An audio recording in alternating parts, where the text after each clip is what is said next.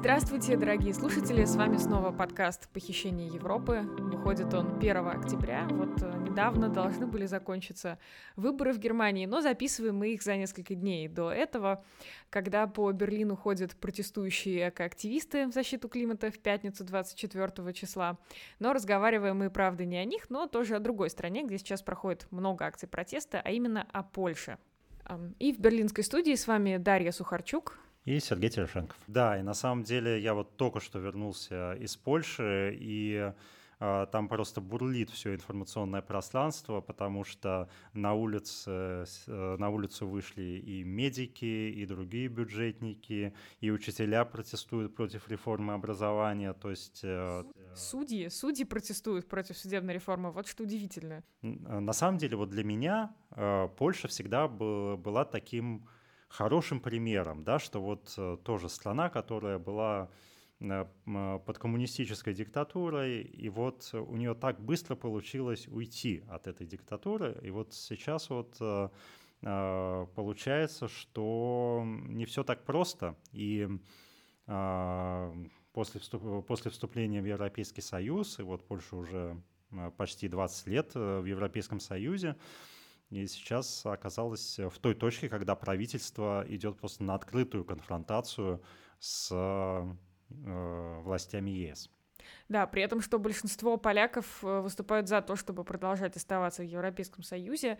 И действительно, Польша — это в каком-то смысле такая история успеха для Восточной Европы, потому что это страна, которая действительно после коммунизма довольно быстро как-то и провела возможные реформы, и вступила в Евросоюз, и разбогатела, и, собственно, продолжает даже богатеть.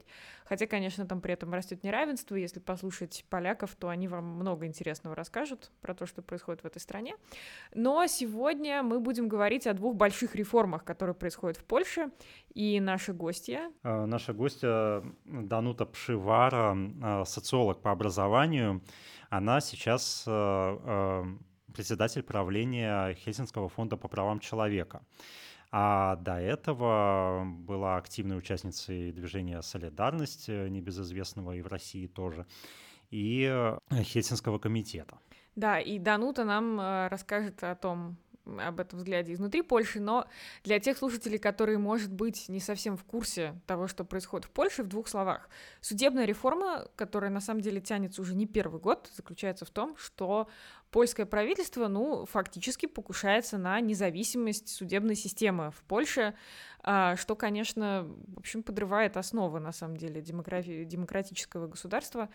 И а, выражается это покушение в том, что при высшем суде Польши была создана так называемая дисциплинарная комиссия, которая, а, правда, полностью состоит из людей, э, слушающихся министра юстиции польского, и эти люди имеют право привлекать к ответственности судей и лишать их зарплаты, лишать их пенсии, запрещать им работать за буквально любые действия, то есть не только за то, что они там э, не в соответствии с законами выносят свои судебные решения, а, например, за участие в акциях протеста даже в, в свободное время, как, где как у судьи, конечно, должно быть такое право. А, и более того, вот буквально 22 сентября должно было быть объявлено решение Польского конституционного суда, оно в очередной раз было перенесено, решение о верховенстве польского права над европейским правом на территории Польши. И это уж совсем серьезная вещь. Э, Данута нам об этом тоже сегодня в деталях расскажет. А, да, э, и на самом деле э, и эта вещь, и другая вещь, о которой я хочу сказать, о реформе образования, очень напоминает то, что происходит в России, ну или происходило. А, с, образ... с реформой образования, которая уже идет несколько лет, следующая ситуация. А, там есть очень много разных а, аспектов, но один из аспектов это то, что вводятся уроки религии или уроки этики. Но проблема в том, что а, вроде выбор есть, но его как бы нет, да, потому что уроки этики из-за недостатка профессиональных кадров тоже часто ведут те же самые священники. А, и поэтому получается, в принципе, тот же самый урок религии. Ну и недопуск э, сторонних акторов э, в школы. Это мы тоже знаем по России, э, некоммерческих организаций, просто каких, каких-то сторонних, каких сторонних организаций. Ну и в частности это сделано для того, чтобы а, больше не было уроков сексуального просвещения в школе, а потому что а, это тоже вот не бьется с, э, с линией правящей партии. Зато вот э, будут э, уроки а, жизни в семье.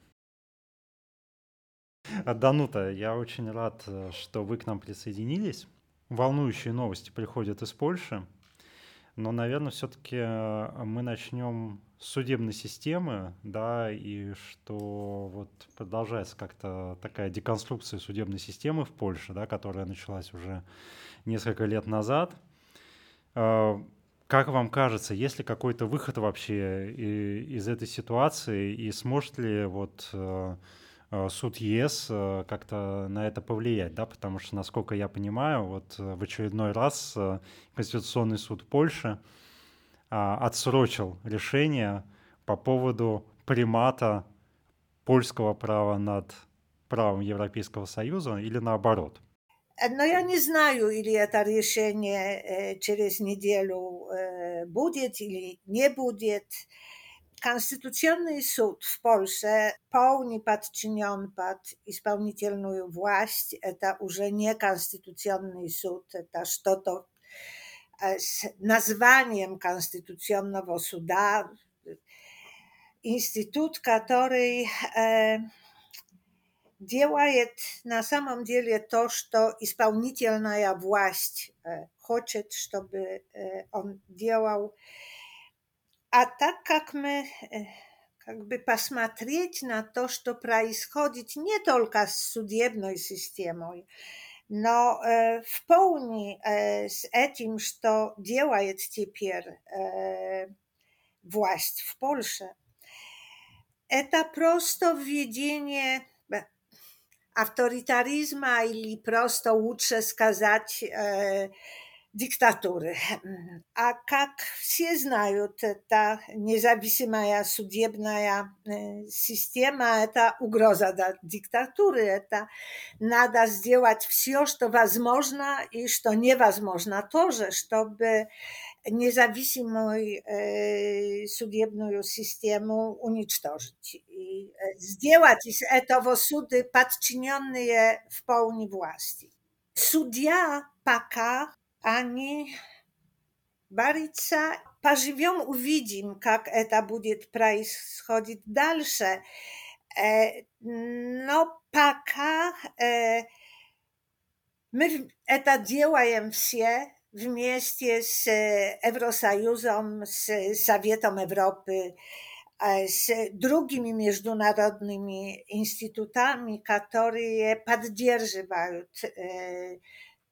так называемых непокорных судей. Ну, вот я как понимаю, э, сейчас уже дело доходит э, не только до судей Конституционного суда, но эм, министр юстиции и одновременно генеральный прокурор Польши Збигнев Жебро э, даже выступает против отдельных судей на местном уровне, да, там региональных судей или даже там городских судей.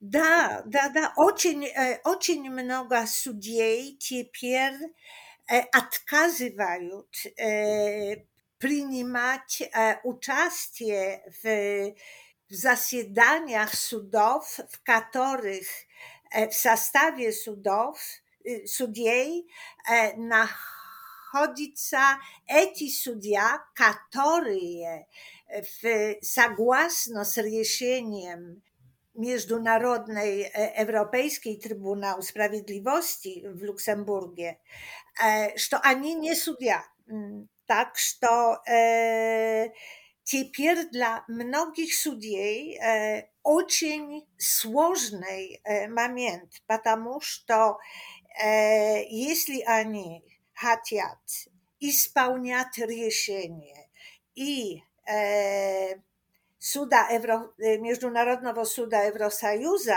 i Europejskowo Suda po prawach człowieka, im można odkazywać robotać w mieście z etymi nie sudiami. No, eta dla bolszeństwa i z nich, na samą wiele dla wsiech, oznaczaje, że e, u nich budut dwa je dyscyplinarne dzieła przeciw Э, и э, министр юстиции их э, задержать и возможность быть суд, судей. Я не большой специалист по европейскому праву, но судя по тому, что я читала, сама вот эта польская судебная реформа несет в себе еще и одну большую опасность, а именно то, что она разрывает общеевропейское правовое поле. То есть по правилам Евросоюза судьи в разных странах Евросоюза должны уважать решения друг друга.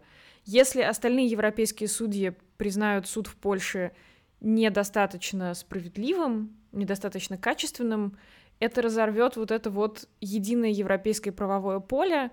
Нина, ну, это есть так, что Евросоюз это совместная судебная система. Это невозможно, чтобы член Евросоюза имел судебную систему, которая не сшиваются и которая не держит этих ценностей, которые э, самые важные для э, совместной судебной системы. Это независимость, это э, гарантии независимости судей, это ну, просто są niewiarygodne. Ta, y, z jednej strony, a z drugiej strony, wszystkie rozwiązania, które będą przyjmować sądy, w których w zestawie sądziej będą sędzia, nie sędzia, y, ich e, was można unicztożyć, y, można skazać, to ich nie tu. To nie, nie sudiebne rozwiązania. To sudiebne rozwiązanie w kawyczkach, które nie akańczaje dzieła. Ponieważ to e, pryniał e, w części to rozwiązanie nie sudia. Притом это касается, я так понимаю, э, в принципе, огромного количества судебных исков. То есть речь идет не только, например, об уголовном праве. И в уголовном, и в гражданском, и в праве труда, но во, во всех типах дел это очень сложно. Но, например, э, окончаешь э, свою связь с мужем, да? А потом он приходит и говорит, это не было этого решения ты моя sapruga, зачем ты что-то сказала? Это решение принял не судья, да? Что меня поразило э, в том, что вы сказали, вы сказали о не только об авторитаризме, но даже о диктатуре. То есть э, вы действительно видите, что Польша идет э, в сторону диктатуры, потому что, ну, а вы же прекрасно помните Э, времена Польской Народной Республики, да, и что и какие тогда были правила, да, и э, как тогда нарушались свободы. То есть вы действительно... Я, я говорю просто о том, к чему стремится э, власть. Или это будет, или нет, это другое дело, и я надеюсь, что, что нет. No, si je sledujuščije šagi, katori je djela je vlast, ani ukazivaju što dla njih eto napravljenje, eto to što e, im e, nravica i k čemu oni bi вот только что вернулся из Польши, и я люблю вот по старинке там читать журналы, вот не просто в интернете, а вот э, именно вот такую вот печатную прессу. Я несколько прочел журналов э, за эту, за, за эту свою поездку. И вот э, там я с удивлением обнаружил слово «пол-экзит», о котором принципе, говорят э, в Польше, но вот на, на уровне властей, да, что вот мы сейчас э, выйдем из Европейского Союза. Насколько вам кажутся реальными эти угрозы, или это просто вот э, такое словоблудие? Знаете, теперь это есть так, что 82% населения na wapros, ili e, wam nravica Evrosajus, ili vi hoćete astaca členom Evrosajuza, e, atvječajet da. E, tolka procent gavarić, što ani saglasni z etim, żeby by wyszła z Evrosajuza. I to adna prawda. Вторая – это так, что власть очень быстро следить за этим, что говорит общество. Но все, что власть теперь делает, это есть так, как бы она хотела, чтобы решение, что Polska wychodzi z Евросоюза, wyszło nie od, od, władzy, tylko żeby etap było решение Евросоюза. Bo посмотрите, traktat po Евросоюзе i говорит одно, что nam нужно подчиняться под решения международных, Международного суда Евросоюза. Да? A jest следующее уже решение и по правосудию, i pa na premier szachcie w Turowie. Turów, ta, ta szachta, która очень silna вредит э, э, через границу Чехии и Германии. Суд сказал, что Польша нужно оплачивать 500 тысяч евро ежедневно за то, что она не задержала работу этой шахты в Турове. A prawicielstwo Polszy gawarić, a my nie będziemy płacić i nie będziemy zadierżać te roboty tej szachty. Międzynarodny Sąd gawarić gawarit жестко, что e, dyscyplinarna pałata e, Wierchownego Suda нужно задержать e, swoje свои действия. это pałata работала. Да, и она наказала одного из судей Верховного суда. Ну понятно, но ну, смотрите, а, теперь Европейский Союз э, говорит, что будет, э, что возможно он будет вычитать по миллиону евро ежедневно, если дисциплинарная палата не закончит свою работу все-таки. И они, в принципе, говорят, э, Европейский Союз говорит, что он может просто вычитать это из фондов, которые в любом случае предназначались Польше. То есть э, э, я так понимаю, что все-таки Евросоюз не хочет, чтобы Польша уходила из ЕС, но он сделает, конечно, все, а, чтобы а, вернуть Польшу в правовое русло, ну вот таким вот э, финансовыми механизмами. Но при этом сама Польша-то ничего платить не должна, это просто фонды Европейского Союза будут э, уменьшаться пропорционально тем решениям, которые э, принимает польское правительство. Jest tak, że e, ja duma już to e, bolszeństwo zawisić prosto od e, apozycjonnych sił w Polsce i od общества. W Polsce jedna trzecia poddzierżywają właść, boli imienie jedna trzecia jest przeciw i jedna trzecia a, na samym dziele jej się równo barba idiot, a tu e, a to trietio i adno i trietio. Żeby przyciągnąć k siebie pobolsze etich ludzi, e, którzy je nie do końca znają, nie do końca e, smatriat na to, co происходит, dla których to, co ważne jest, a to, żeby dzięki byli w karmanie i żeby był bolie mienie e, nikto ničevo pa bolše od nich nie Vlast pakupajet pod dieršku e, eh, mnogih ľudí v Polsce. I e, to, jak eh, kak как большой долг уже э, есть и в takoj do katorowo nie widno paka. No, oczyń bystra idiot inflacja. Bo no, jeśli by smatryć na wszystkie zrywy, które mieli miasto после 45 goda w Polsce, eta wsiegna naczynało się od tego, że to mało a оставалось w karmanie ili što cijene y, powyższali y, y, ocień bystra. E, do tego jeszcze dochodzili różne postulaty związane z cennościami. No, pierwszy zryw był всегда, kiedy ludzie że что чего im e, nie хватает.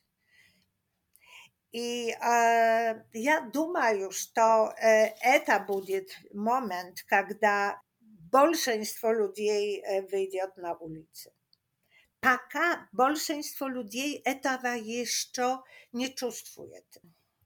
I e, tak jak my smotrim, eta ocień e, bliska e, ten moment. No paka jeszcze nikt tego nie czuje. Naczynają niektóre profesje. Na naczytają mała dios. Siewodnia byli ocień, było ocień mnoga manifestacji, e, mała y, organizacji i dwiżenia e, ta mała diożnej e, klimatyczna y, zabastowka, eta, takie nazwanie, e, nazwanie dwiżenia, y, no to, że używa organizacji. Да, кстати, в Берлине тоже, вот я сегодня утром их видела на моей улице, я при этом даже не в центре города живу, но просто такая большая улица, которая идет в центр города. Эм, интересно, что в Польше тоже они, конечно, выходят, но у меня был другой немножко вопрос, тоже про деньги. Вот эм, одна из таких точек, точек столкновения э, между правительством Польши и Евросоюзом — это так называемые зоны, свободные от ЛГБТ. Но эти, эти постановления, которые приняли некоторые районы Польши, но теперь уже три их сняли. Потому что Евросоюз просто сказал, хотите деньги, надо их э, снять. Э, и сняли. С одной стороны сняли, но и, и, им в головах ничто не изменилось. Так что э, нам надо будет посма- посмотреть и, и увидеть, что, что из этого э, будет вытекать. Но не даст ли вот такое выкручивание рук со стороны Брюсселя обратный эффект? Потому что возможно, что какие-то люди могут подумать, что ах, Брюссель нам навязывает некоторую чуждую нам идеологию, вот мы, значит, в пику Брюсселю будем еще более, значит, гомофобными, консервативными и так далее. Вот нету ли такого ощущения? Это мне надо вернуться до того, что я уже сказала, что одна третья населения поддерживает власть, одна третья есть против власти. i proliberalnym, i prodemokratycznym ценностям. Одна trzecia, tak jak ja сказала, no, może być tak, może być po drugomu, na, na, nie tak, to nie takie ważne. E, I e, ja duma już to e, nie trząs, to by pa, pa bolsze stała eta część jednej y, trzeciej, która jest boli e konserwa, konserwatywna ja, e, tam bolszeństwo oczyń wzrosłych ludzi, e, no i eta pani majecie, żyzn taka że to etich, które je wzrosły, eti pier budiet pamiętsze i pamiętsze etika, to, no eta, eta prosto tak происходит. E, mała dios e, w bolszeństwie e, związana cieper z liberalnymi demokratycznymi cennostiami i zdjęć z balszaja szans eti reformy, które dzieła jest minister obrazowania, patamusz to, on e, chce wwieści w programu w szkoły uczyń mnoga etych konserwatywnych y, cenności i zakryć szkoły e, przed niezawisłymi organizacjami, które by to chcieli działać y, w szkołach. И это большая шанс, что молодежь э, скажет, что нет. Э, то, то, это будет так, как мы реагировали на пропаганду коммунистическую. А, мне э, как-то очень знакомо по России, к сожалению, да, вот э, то, что происходит в Польше, да, потому что э, те же уроки сексуального просвещения, да, которые э, предоставляются некоммерческими организациями, вот теперь э, их нет, да, или не будет там где-то, да. Вот, и э, потом, э, значит, вот это вот, э, с другой стороны, уроки религии или уроки этики. No, wy знаете, что теперь происходит в Польше. Молодежь очень быстро уходит из уроков религии и этики вместе они говорят большое спасибо, да. Ну, слушайте, это здорово, да. Вот об этом мне, кстати, я на, э, вот э, на прошлой неделе разговаривал со многими учителями истории в Польше, вот а мне, они об этом не говорили, да, они говорили о том, как, какие ужасные законы у Пшемыслова э, Чарника, вот, но не говорили о том, что вот есть вот такой вот бунт No, w dalszych garadach maładiosz urze uchadzić. W małych garadkach i w dzierjewniach eta nie tak prosta. но э, то, что получилось, это то, что уроки этики будут тоже вели учителя от религии. Так что это будет э, очень мало отличается одно от другого. Вот, э, ну, а у меня вот следующий вопрос как раз по поводу вот этой поддержки в обществе, да. Ну, с одной стороны, вы говорите, да, что есть вот Э, треть колеблющихся, треть, которые за власть, треть, которые э, против власти. Э, но вот вы, как представитель некоммерческой организации, как такой очень важной институции для Польши, ну и вообще для всего хельсинского движения, вот вы ощущаете поддержку граждан, поддержку вот таких вот широких слоев населения, да, ведь это вот то, что было в свое время, что, что стоял в свое время за солидарностью, да, в, в, членом которой вы тоже были. Теперь в Польше э, есть с одной стороны очень много старых НПО, которые работают уже более-менее 30-20 лет Helsiński fond один из самых старых, да, потому что мы вышли еще с подполья и с 80, с 89 года уже продолжаем как Helsiński фонд. Последние 5-6 лет это тоже очень много новых движений ETA, Komitet y, Abarony Demokratii, no, Polska ja zabastowka ženščin, ETA tak nazywajema moja organizacja, no, katora ja wyrosła z mnogich malinkich grup y, w, całą, w całej stronie. Eta, e, Kongres e, grażdańskich Dviženji Demokratycznych. To молодежная ja klimatyczna zabastowka. U nich już jest juridyczne lico, no ani już jak движение w wszystkich garadach i garadkach e, Polski. E to nie było do 2015 roku. I Paddierska, ona e, ja, e, dla etich e, wzrosłych, starych organizacji, na boli mienie na pachorzym, pachorza, tamuż to było rańsze. No, jeśli my теперь говорим об этом, что э, мы что-то делаем вместе, например, с Конгрессом этих гражданских prodemokratycznych движений, мы получаем гораздо более сильную поддержку. E, ja te pierwszy mają uczestnie w takiej akcji, e, która ja zaczęła się w maju tego roku, to e, Tour de Konstytucja.pl i my już pajeździ, przyjmowali uczestnie w takich wstrzeczach w boliemienie z stu e, garadach i garadkach Polszy, e, gdzie e, na eti wstrzeczy przychodzić bywa jest 150 ludzi, no bywa jest 150. Eta, eta bywa jest paraznamu. Eta ocień, e, eta просветительная акция. Мы говорим о Конституции, каждый, который приходит, получает Конституцию, отвечаем на вопросы.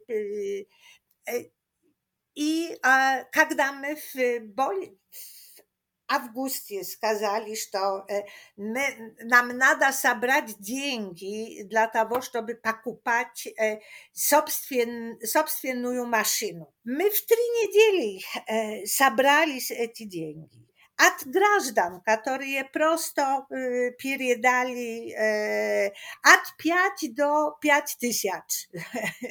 Tak, y, to było ważne. My zabrali no, 120 tysiac złotych. Eta eta w trzy niedzieli, eta хорош, хорошая информация от людей, или это нужно, или это не нужно. Или они хотят, чтобы мы приезжали, или они говорят, что это нам не нужно. Да? Теперь, если есть важная для людей причина, например, это решение Конституционного суда, E, o ab, e, zapriecie aborta w Polsce w akcjabrie 2020 года, это эти все движения, эти все организации вместе делают манифестации. И... Я вот сейчас вот был во Вроцлаве, и в частности э, мы посещали такой очень интересный центр э, депо истории когда э, и там э, в том числе э, идет, идет выставка, которая рассказывает о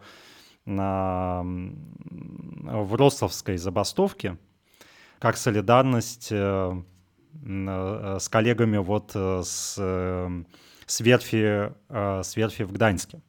Ну, из чего потом уже вот все движение «Солидарность» появилось, ну, в смысле, и развилось. И а, я смотрел, на самом деле, вот э, эту, эту очень интересную выставку и думал, что ведь вот как получается, да, что с одной стороны а, а, вот показывается положительный пример протеста, да, вот что можно против власти выйти а, и добиться своих целей. С другой стороны, нынешние польские власти, они не очень поощряют э, протесты, да, и говорят, что вот там ну, непонятно, кто вышел, да, и непонятно, кто, э, э, кто, э, кто там, на, э, там пара, пара человек была на улице. Да, то есть вот э, вроде я как э, человек э, из России не должен задавать этот вопрос, но как это все уживается?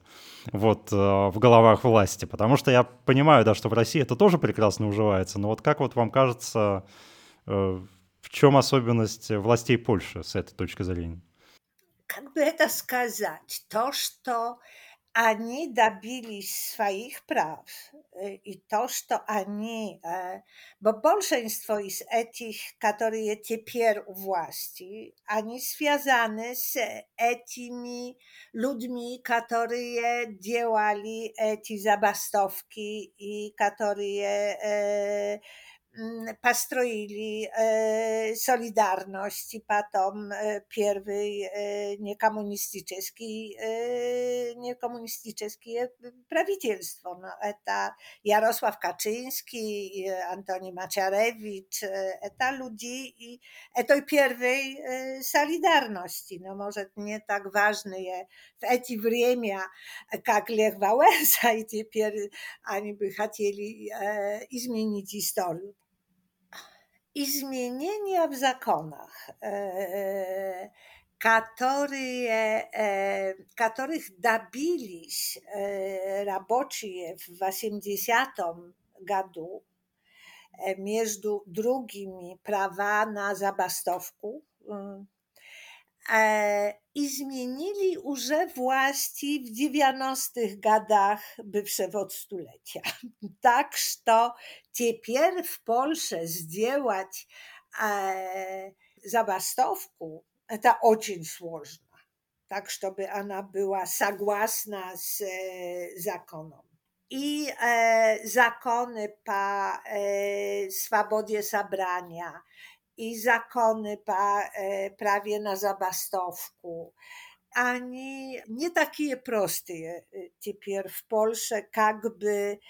эти, э, которые делали первую солидарность, хотели. Спасибо вам большое, Данута. Действительно было очень интересно. Не, ну dziękuję чи бадзо, то было бадзо чекаве.